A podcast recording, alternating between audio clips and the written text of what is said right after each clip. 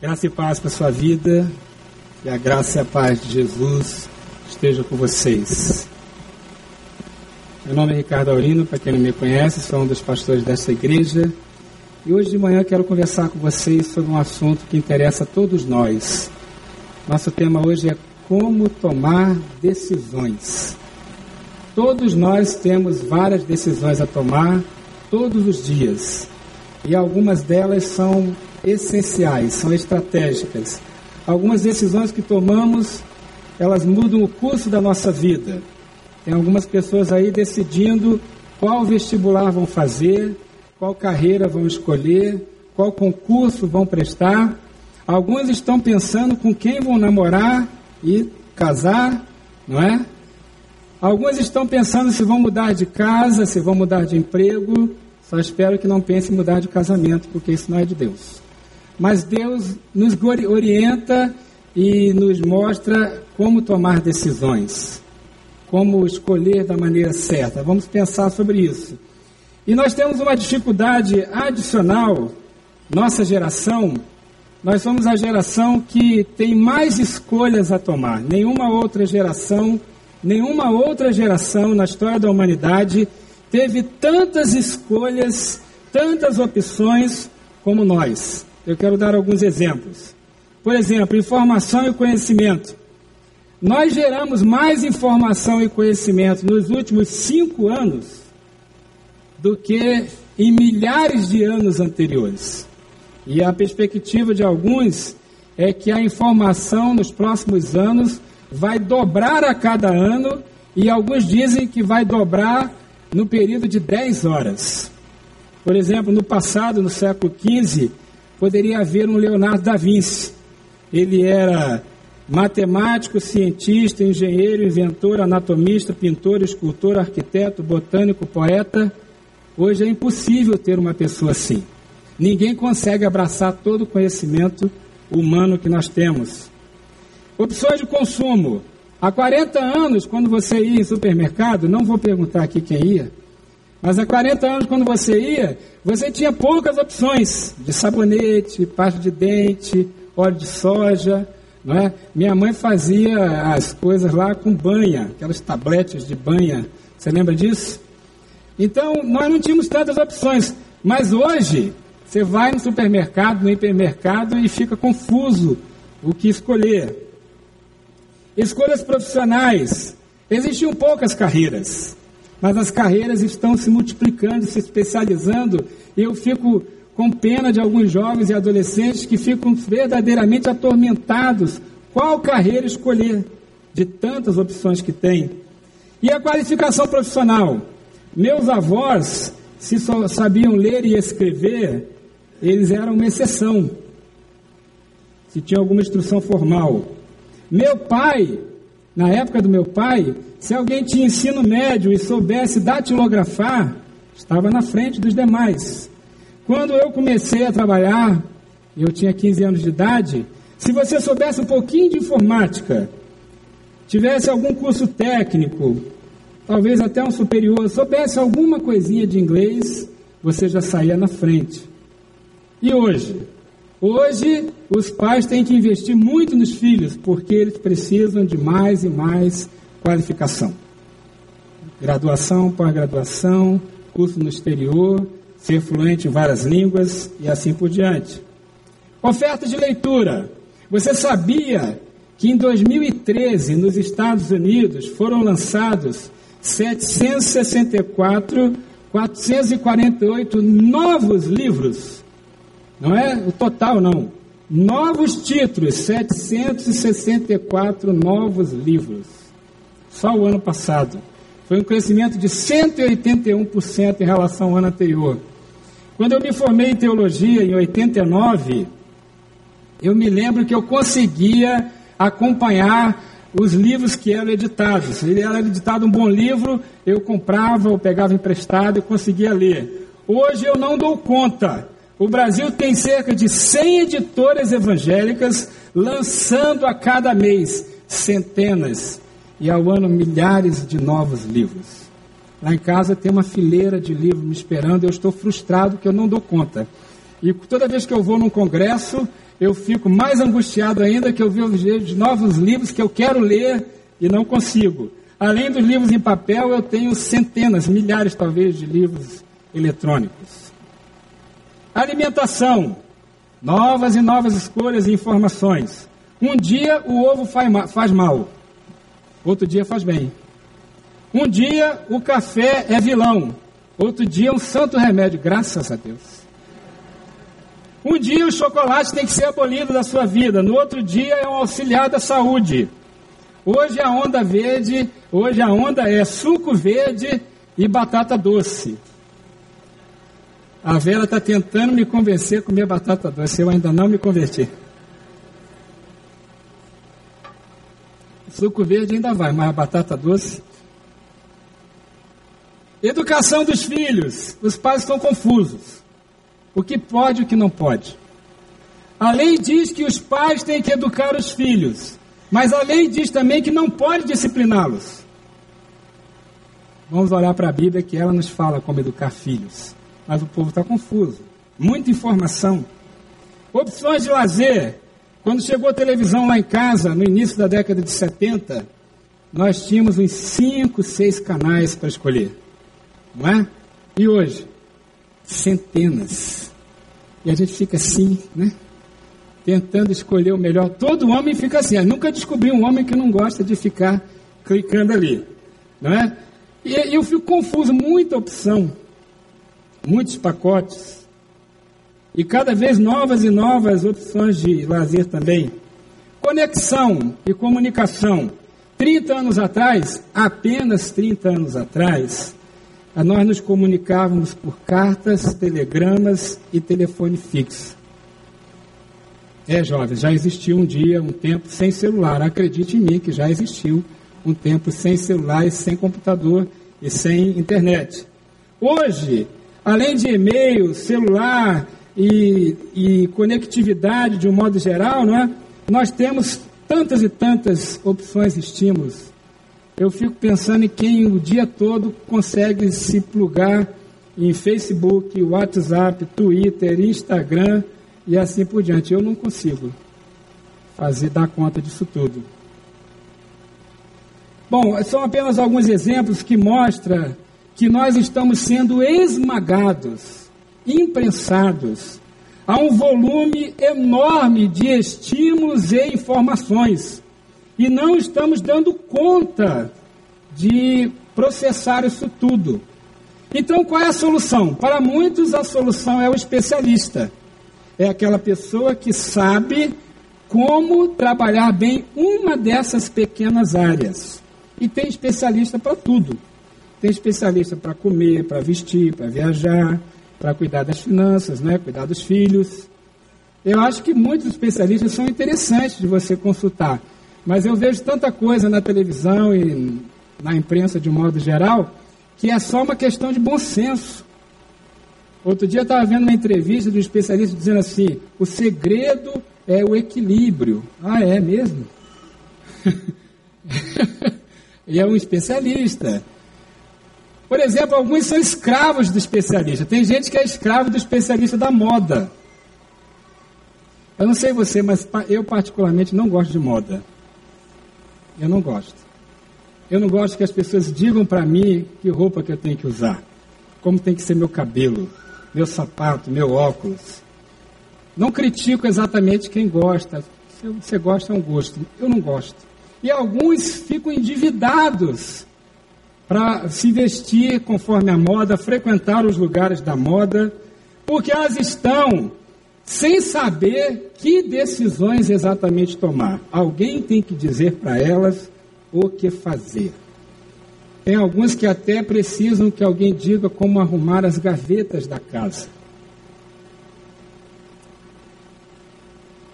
É assim que tem que ser?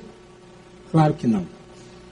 No meio dessa correria, no meio desse volume imenso de informação, e prensados e imprensados e estimulados a tomar decisões o tempo todo, nós precisamos de um norte, precisamos de uma base, precisamos que realmente de segurança para tomar decisões.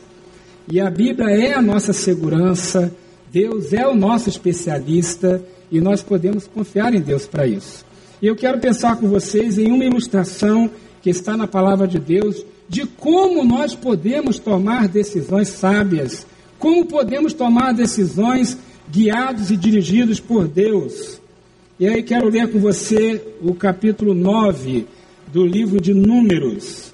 Números, capítulo 9, a partir do versículo 15. Um texto muito interessante, e muitos leem esse texto e não prestam atenção nele. Ele fala de como Deus guiava o povo no Êxodo. O texto fala assim: No dia em que foi armado o tabernáculo, a tenda que guarda as tábuas da aliança, a nuvem o cobriu. Desde o entardecer até o amanhecer, a nuvem por cima do tabernáculo tinha a aparência de fogo. Era assim que sempre acontecia. De dia a nuvem o cobria e de noite tinha a aparência de fogo. Sempre que a nuvem se levantava de cima da tenda, os israelitas partiam. No lugar em que a nuvem descia, ali acampavam. Conforme a ordem do Senhor, os israelitas partiam, e conforme a ordem do Senhor, eles acampavam. E eles permaneciam acampados. Enquanto a nuvem estivesse por cima do tabernáculo, eles permaneciam acampados. Quando a nuvem ficava sobre o tabernáculo por muito tempo, os israelitas cumpriam suas responsabilidades para com o Senhor e não partiam. Outras vezes a nuvem permanecia somente desde entardecer até o amanhecer, um dia só. E quando se levantava pela manhã, eles partiam. De dia ou de noite, sempre que a nuvem se levantava, eles partiam. Quer a nuvem ficasse sobre o tabernáculo dois dias, quer um mês, quer mais tempo, os israelitas permaneciam no acampamento e não partiam. Mas quando ela se levantava, partiam. Conforme a ordem do Senhor acampavam, e conforme a ordem do Senhor partiam. Conforme a ordem do Senhor. E nesse tempo cumpriam suas responsabilidades para com o Senhor, de acordo com as suas ordens anunciadas a Moisés. Tem aí o PowerPoint de uma ilustração de como era naquela época. Pense comigo, um acampamento era maior do que esse daí.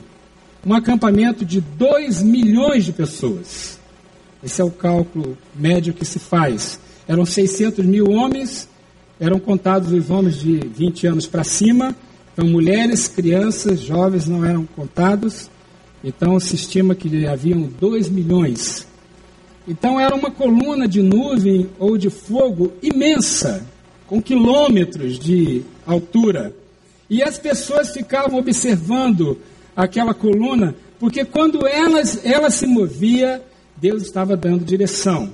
Então, pegando essa ilustração, essa alegoria, nós vamos ter aqui alguns princípios de como tomar decisões. Primeiro princípio: observe o mover de Deus. Preste atenção no que Deus está fazendo. Em Êxodo 33, diz assim: Moisés costumava montar uma tenda ao lado de fora do acampamento. Ele a chamava tenda do encontro. Quem quisesse consultar o Senhor ia à tenda, fora do acampamento. Sempre que Moisés ia até lá, todo o povo se levantava e ficava em pé à entrada de suas tendas, observando até que ele entrasse na tenda. Assim que Moisés entrava, a coluna de nuvem descia e ficava à entrada da tenda, enquanto o Senhor falava com Moisés. Quando o povo via a coluna de, de nuvem parada à entrada da tenda, todos prestavam adoração em pé, cada qual na entrada da sua própria tenda.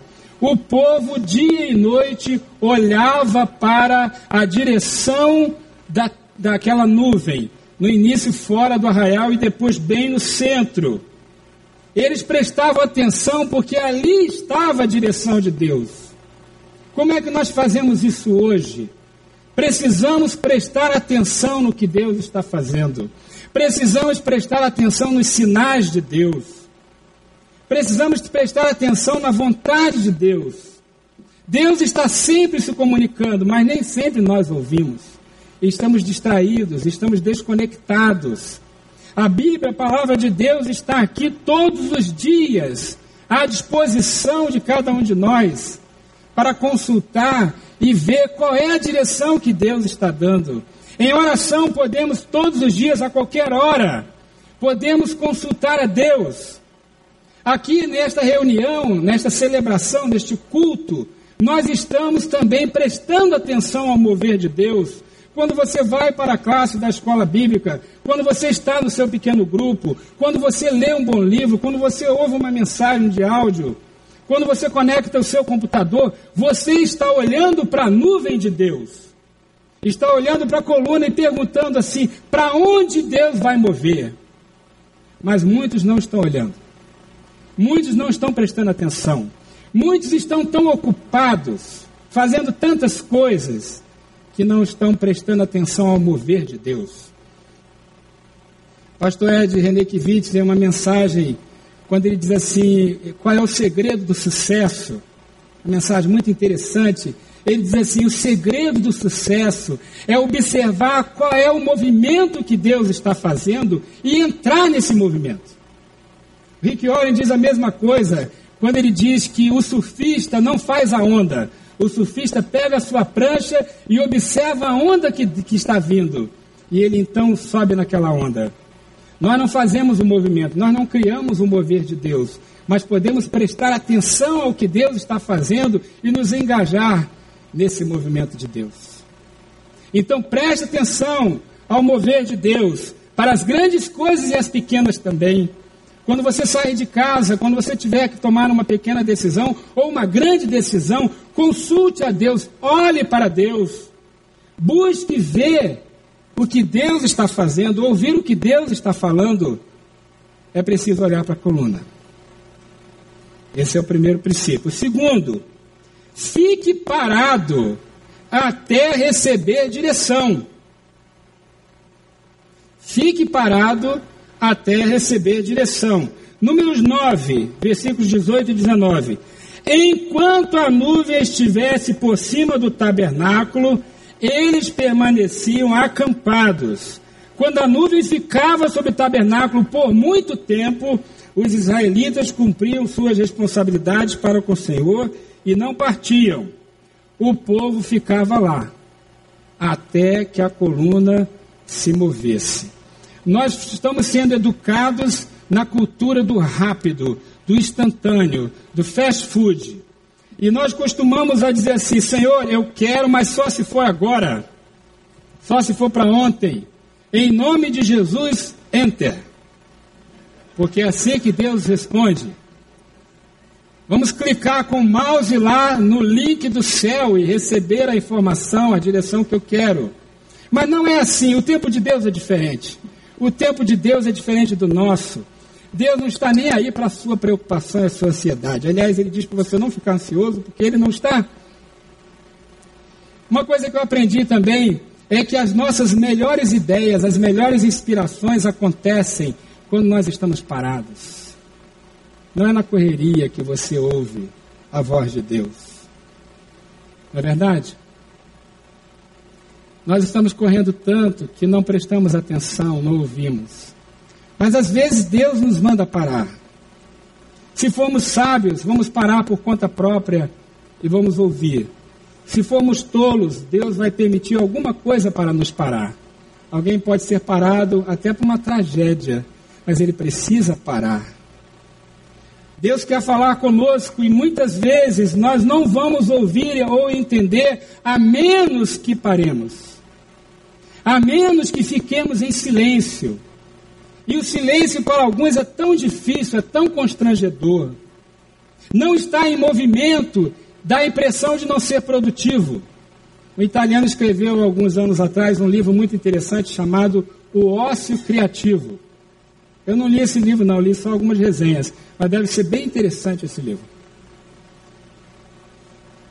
O ócio, a parada, pode ser estratégica. Uma vez eu fui fazer um treinamento de liderança e tínhamos lá uma tarefa para fazer em grupos. Dez minutos para fazer a tarefa. E aqueles grupos que começaram logo a fazer, fizeram mal feito. Mas os grupos que pararam dois, três minutos para conversar sobre como iam fazer, esses faziam muito bem feito. E aí a, a ilustração e a aplicação é: pense antes de fazer, medite antes de tomar uma decisão, busque a direção de Deus. Eu e esse negócio não comunicamos bem. Está aqui. Pare se Deus mandar parar. É muito difícil. Se você é como eu, eu não gosto de parar. Eu gosto de movimento. Eu gosto de ação. Eu gosto de ver coisas acontecendo. Mas algumas vezes na minha vida Deus mandou parar. E eu parei. Por bem ou por mal. Mas eu parei. Às vezes que parei por bem foi melhor. Então pare e só se mova quando a nuvem se mover. Aí vamos ao terceiro princípio.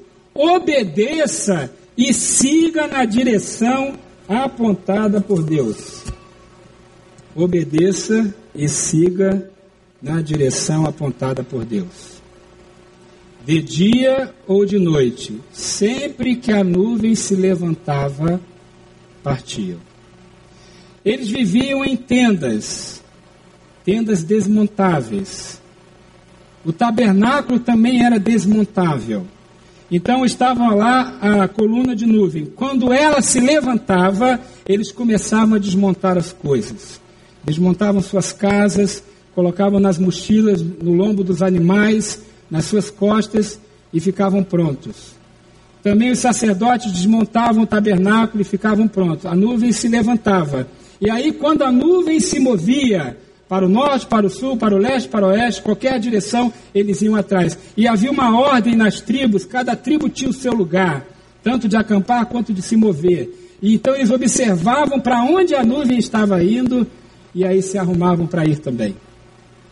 Deus um dia vai te dizer para fazer alguma coisa, vai te dar uma direção. E você precisa desmontar a sua vida às vezes para seguir na direção de Deus. Precisa sair da zona de conforto. Talvez você vai precisar mudar de cidade, vai precisar mudar de ministério, mudar de profissão, de residência. Vai ter que fazer algo ou deixar de fazer algo. Deus vai dizer para você se mexer. E aí, sabe o que acontece? Vencer a zona de conforto. É tão difícil.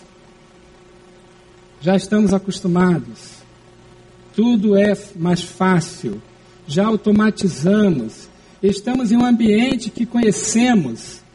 Agora, sair para o desafio, mudar de cidade. Quem é que já mudou de cidade alguma vez? Muita gente. Brasília é assim, né? Aí você tem que descobrir onde compra o pão, corta o cabelo, faz as unhas, não é?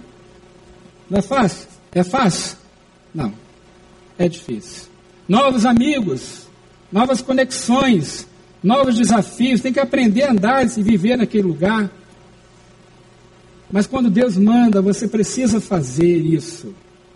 Fique olhando e observando. Quando Deus se mover, mova-se. Porque se você não se mover, vai se arrepender para o resto da vida.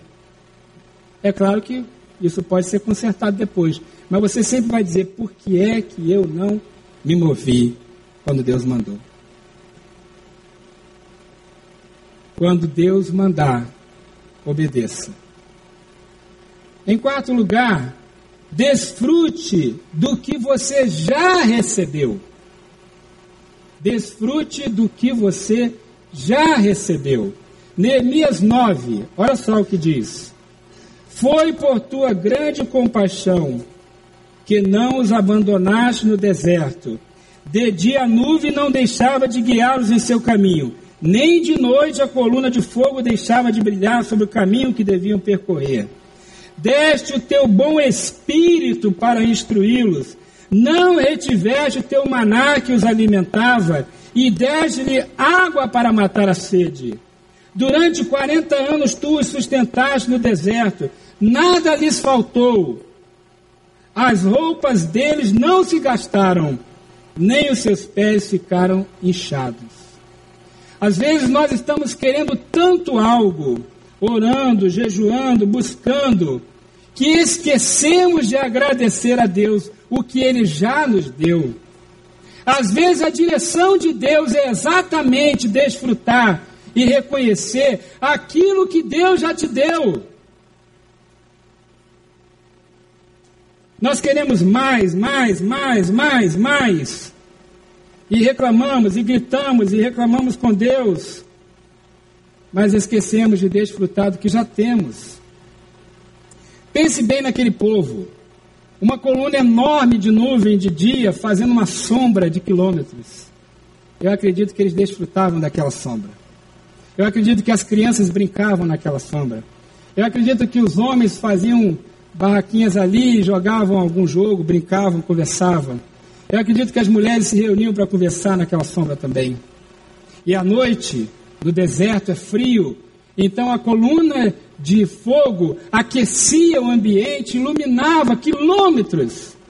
E certamente que também naquela luz, naquele calor, eles desfrutavam daquilo tudo. Quantas vezes reclamamos do que não temos? Quantas vezes reclamamos que algo está faltando, mas esquecemos de agradecer o que já temos? Você está aqui, meu querido, está alimentado, não está? Você fez uma refeição já? Você está vestido.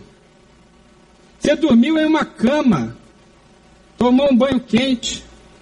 Ou morno. Eu tomei frio com esse calor. Glórias a Deus pelo seu emprego, pela sua casa, pelo seu carro. Ah, meu carro é velho, eu queria um novinho. Você tem um carro. Você tem uma família. Minha família é complicada, pastor, é verdade, mas quantos gostariam de ter uma família complicada? E não tem. Você tem. De vez em quando eu fico muito rabugento. Vera é uma santa, né? que eu fico rabugento, reclamo, fico inquieto. E outro dia eu estava assim, reclamando, reclamando e, e, não satisfeito com várias coisas. E eu fui dormir reclamando, orando com Deus, reclamando. E de manhã cedo, quando eu acordei, abri os olhos, a primeira coisa que veio na minha mente, o primeiro pensamento, foi assim: agradeça, seja grato, Louve pelo que você já tem, pelo que você já é. E eu sentei na cama e fiquei pensando em tudo que Deus já tinha me dado, já tinha feito na minha vida, e o que eu tinha no momento, o que eu já tinha feito, que eu sou. Eu disse: é graça. Me ajoelhei ao lado da cama e comecei a agradecer, obrigado Deus por isso, por aquilo, por aquilo outro. E comecei a louvar. Quando eu levantei daquela oração, os problemas continuavam os mesmos mas o Ricardo era outra pessoa. A gratidão, desfrutado que já tem, é um santo remédio. Pare de murmurar. Continue orando, pedindo a Deus a bênção, mas pare de reclamar. Agradeça o que você já tem. E por fim, em quinto lugar, confie nas promessas de Deus confie nas promessas de Deus. Êxodo 13. Os israelitas partiram de Sucote e acamparam em Etã, junto ao deserto. Durante o dia, o Senhor ia diante deles numa coluna de nuvem para guiá-los no caminho, e de noite numa coluna de fogo para iluminá-los, e assim caminhar de dia e de noite. A coluna de nuvem não se afastava do povo de dia, nem a coluna de noite, coluna de fogo de noite. Deuteronômio capítulo 1. Também no deserto vocês viram como o Senhor, o seu Deus, os carregou como um pai carrega seu filho por todo o caminho que vocês percorreram até chegar a este lugar, já no final do Êxodo. Apesar disso, vocês não confiaram no Senhor, o seu Deus, que foi à frente de vocês numa coluna de fogo e de nuvem, de fogo de noite e nuvem de dia, procurando lugares para vocês acamparem e mostrando-lhes o caminho que deviam seguir. Deus havia prometido que eles iriam entrar na terra. Era promessa. Uma geração não acreditou nisso, ficou para trás. A outra recebeu a promessa e creu, e aí entrou na terra. Creia e confie no caráter de Deus e nas promessas de Deus. Deus vai te direcionar. Eu não estou entendendo, Deus, o que aconteceu, por que está acontecendo isso com a minha vida, por que, que eu estou nessa aflição, nessa angústia, por que as coisas não dão certo. Começamos a pensar assim, mas lembre-se que Deus é Pai, e Ele é bom, e Ele tem promessas para a sua vida, Deus não vai te desamparar. Na hora de tomar decisões, busque a Deus, mas tenha certeza de que Ele é o maior interessado em que você seja bem sucedido. Concluindo, queridos, quando pensamos no Êxodo, que é a história da libertação do povo de Deus lá do Egito, até a conquista da terra prometida, essa história está contada nos livros de Êxodo até Deuteronômio aliás, até o livro de Josué, quando conhecemos essa história, nós percebemos que ela não é apenas uma história, um fato histórico do que aconteceu com o povo de Israel. Esta história também é a história de cada um de nós. Cada um de nós vive um êxodo. Cada um de nós foi liberto da escravidão. Cada um de nós está em deserto e cada um de nós tem uma conquista, ou várias. Então, também precisamos de uma coluna de nuvem e de fogo para nos direcionar. E isso já foi providenciado para você, assim como o povo teve isso há três mil anos atrás, nós temos isso hoje também. Como, pastor? Atos capítulo 2, descida do Espírito Santo no Pentecoste. Diz assim o texto: Chegando o dia de Pentecoste, estavam todos reunidos num só lugar. De repente veio do céu um som, como de um vento muito forte, e encheu toda a casa na qual estavam assentados. E viram o que parecia línguas de fogo, que se separaram e pousaram sobre cada um deles. E aí todos ficaram cheios do Espírito Santo. No Velho Testamento, o povo olhava para a coluna de fogo e de nuvem. Deus estava lá. No Novo Testamento, Deus vem e se torna um de nós em Jesus Cristo. E no Pentecostes, Deus entra dentro de nós. E para ilustrar isso, Deus repetiu no Pentecostes o que ele fazia lá no deserto, no Êxodo uma língua de fogo sobre cada pessoa. Qual é a sua coluna de fogo hoje, de nuvem? É o Espírito Santo de Deus. O Deus que estava fora tornou-se um de nós para depois estar dentro de nós. Não é isso? Essa é a direção. Todas as vezes que você quiser a direção, você pode perguntar ao Espírito Santo de Deus: qual é a direção, Senhor? É para eu parar aqui? É para eu andar um pouco mais? Qual é a direção? Para onde vou? E enquanto está esperando ou caminhando, desfrute da presença do Espírito Santo. E não duvide do caráter de Deus ele ama você. Ele quer o seu bem. Ele quer guiar você através desse deserto para que você conquiste a terra. Uma vez eu vi um estudo sobre Josué e o autor dizia que Josué não é apenas uma história sobre a conquista de uma terra. Josué é a história da conquista da alma de cada um de nós.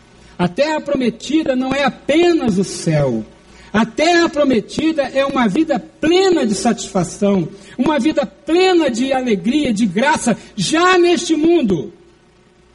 A terra prometida é aquela para onde o Espírito Santo quer te levar, e ele que quer te levar a um estado de vida plena, perfeita, agradável. Às vezes pensamos que Deus só vai nos abençoar no céu. Ele quer abençoar você aqui, E a bênção que queremos de Deus, muitas vezes pensamos que é só, são só coisas materiais. Não. Deus quer te dar alegria, paz, contentamento, satisfação. O Espírito Santo de Deus quer descer sobre a sua cabeça. Como a coluna estava lá no Êxodo, o Espírito quer estar sobre você e em você. Se você já é um cristão, já entregou sua vida a Jesus, desfrute disso todos os dias. Se você ainda não entregou sua vida a Jesus, você que me ouve agora aqui ou pela internet, qualquer outro canal, saiba que a presença do Espírito Santo em sua vida só pode acontecer se você abrir seu coração para Jesus se arrepender dos seus pecados e entregar sua vida ao Senhor Jesus Cristo. Ele é o Deus que se tornou homem. E a direção que ele quer dar para a sua vida, ele a dará através do Espírito Santo. Mas você precisa primeiro receber Jesus. Eu quero orar por você.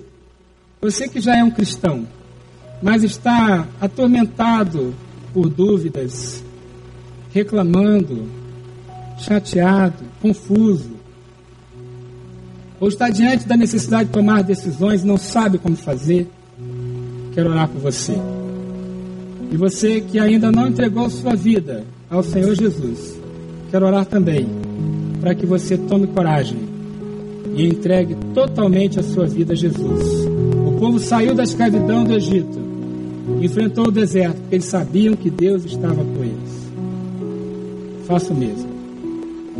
Pai, nós te bendizemos, louvamos o teu nome. O Senhor é bom e a tua misericórdia dura para sempre. Nesta hora eu peço pelos meus irmãos, minhas irmãs, que precisam tomar decisões, que precisam de um caminho seguro, que eles encontrem tudo isso na presença do Espírito Santo, na ativação do Espírito Santo que não pequem, não errem, não se entreguem ao erro e não façam o que diz lá em Efésios, que apagam o espírito. Ó Deus, ativa em cada um de nós a presença do Teu Espírito Santo. Como disse Davi, restaura, Deus, em nós a presença do Teu Espírito. E aqueles que estão aqui, mas não entregaram suas vidas a Jesus, que se decidam agora, neste momento, a fazer isto recebam Jesus como Salvador e tenham eles também a presença do Espírito e direção segura nesta vida. Nós oramos, louvamos o teu nome. Oramos em nome de Jesus. Amém.